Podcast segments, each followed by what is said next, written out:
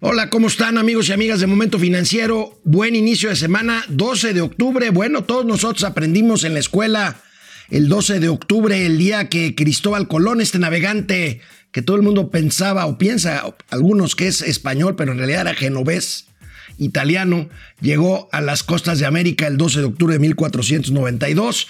Muchos años a lo mejor ya no les tocó, pero a mí toda mi niñez y parte de mi juventud, el Día de la Raza, luego el Día de la Hispanidad y luego, y luego pues hasta ya quitaron la estatua de Colón en Paseo de la Reforma, pues con esto de los purismos y de las reivindicaciones históricas con las que no siempre se pueden estar, estar de acuerdo. Bueno, el día de hoy se entregó el Premio Nobel de Economía el Premio Nobel de Economía 2020 es para estos dos personajes estadounidenses ambos, Paul R. Milgrom y Robert B. Wilson, expertos en teoría de juegos por mejoras en la teoría e invenciones de nuevos formatos de subastas. Pues ahí está el Premio Nobel de Economía de 2020.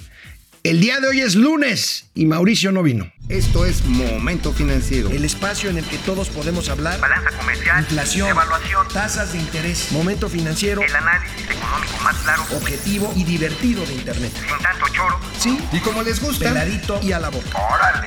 Vamos, réjete bien. Momento Financiero.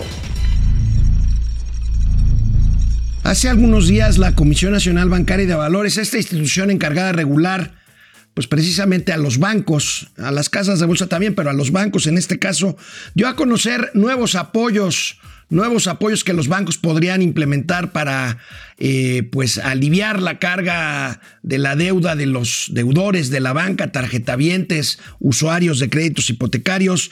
Habíamos dicho aquí ya que no es obligatorio para los bancos, pero bueno, este fin de semana la Comisión Nacional Bancaria y de Valores aclaró, aclaró los alcances de estos eh, apoyos. Veamos aquí algunas, algunos datos. Es opcional, como les decía, realizar renovaciones o reestructuraciones. Las, las reestructuras aplicarán para créditos que se hayan otorgado a más tardar el 31 de marzo de 2020 y hayan estado como vigentes hasta esa fecha.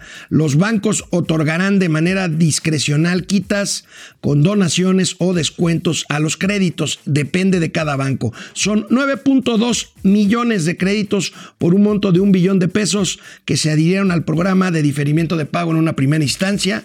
Seis meses como máximo se pospusieron los pagos. Ahorita ya están otra vez, eh, pues como ustedes seguramente ya han recibido llamadas, mensajes.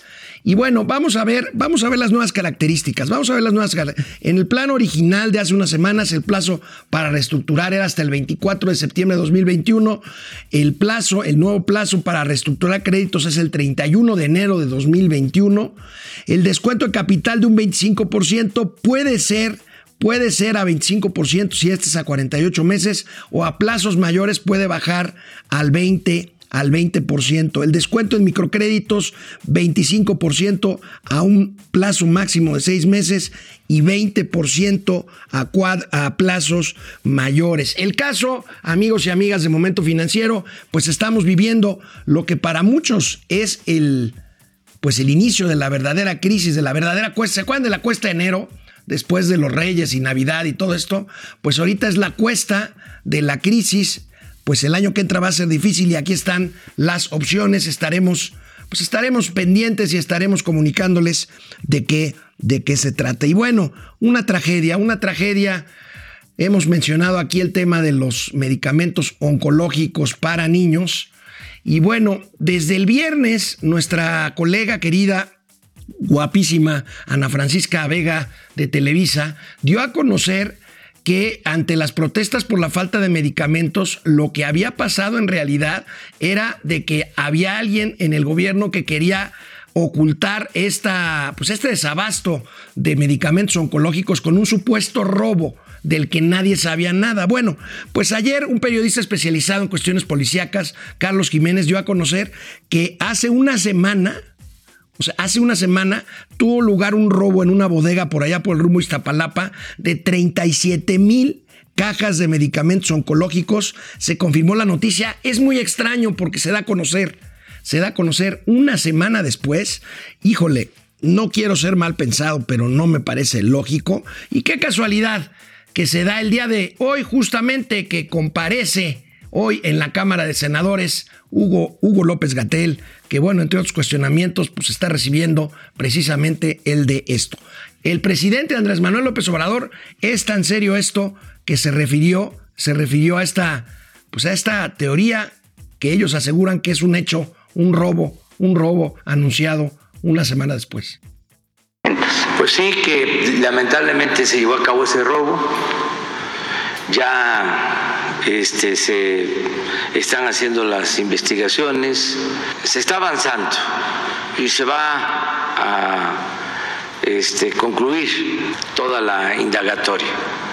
Pero sí, este, se llevó a cabo ese robo de medicamentos, nos costó eh, pues trabajo conseguir estos medicamentos, los eh, trajimos de Argentina. Está esto muy eh, raro.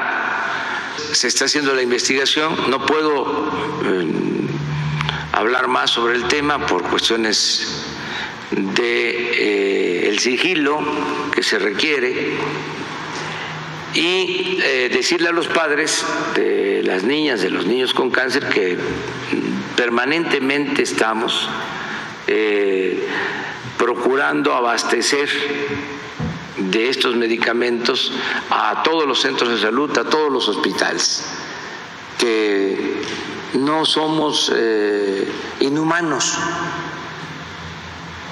que tenemos sentimientos y sabemos lo que eh, sufren los niños y cualquier persona si no cuenta con los medicamentos.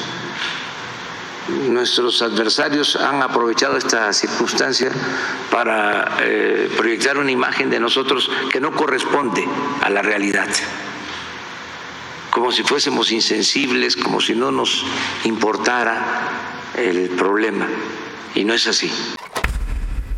Como si el ser insensibles o no serlo justificara lo que es una responsabilidad elemental de un servidor público encargado de la salud o del presidente de la República, que es que los medicamentos ahí estén. Por lo pronto, eh, pues los padres de los niños eh, con cáncer se están manifestando el día de hoy con toda la razón, ya llevan semanas, meses sin estos medicamentos. Y bueno, ahorita que regresemos del corte vamos a ver algunos de los medicamentos supuestamente robados. Y digo supuestamente robados, otra pregunta, ¿por qué de Argentina? ¿Ustedes se imaginan por qué los mandaron traer de Argentina? Bueno, canal 76 de Easy de lunes a viernes, 4 de la tarde y en Spotify, Momento Financiero, regresamos.